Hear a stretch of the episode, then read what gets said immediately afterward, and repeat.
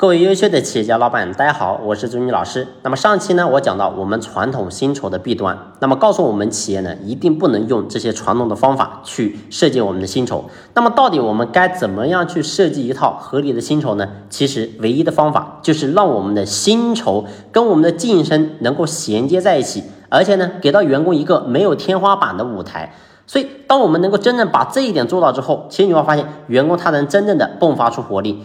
所以你会发现，基层的员工说白了，他要的是什么？他要的是钱。所以这个时候，我们只要给到他计件的方式，让他能够有高的收入。如果说没有办法计件的，那么呢，就尽可能的去参考过去朱老师所讲的，用海事评估法的方式去评估出他在这个岗位的价值，然后呢，再进行核算他的薪酬。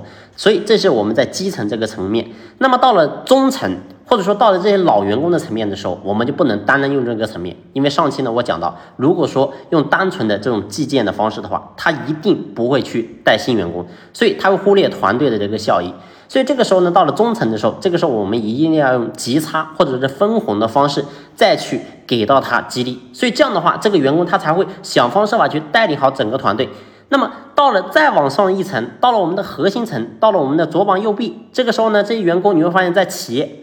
基本上也不是说干了一年两年了，有的员工可能跟了我们干了五六年、七八年、十年、二十年都有可能。所以这些员工说白了，他要的不是单单是钱了，到跟我们干了这么长时间，他手里他一定有点积蓄。而这个时候呢，我想我们作为老板，你应该想方设法怎么样能够留住他。所以这个时候我们涉及到是什么？是我们的一个。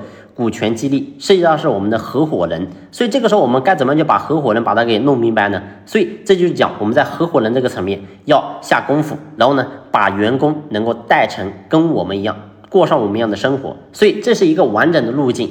而具体的一些细节的话，其实呢这里面有很多的一些细节，到底该怎么样去做？那么如果说想要知道该怎么做的话，可以私下联系朱老师。那么朱老师呢有专门的一些细节可以告诉大家。好了，这期的分享呢就先聊这里，感谢你的用心聆听，谢谢。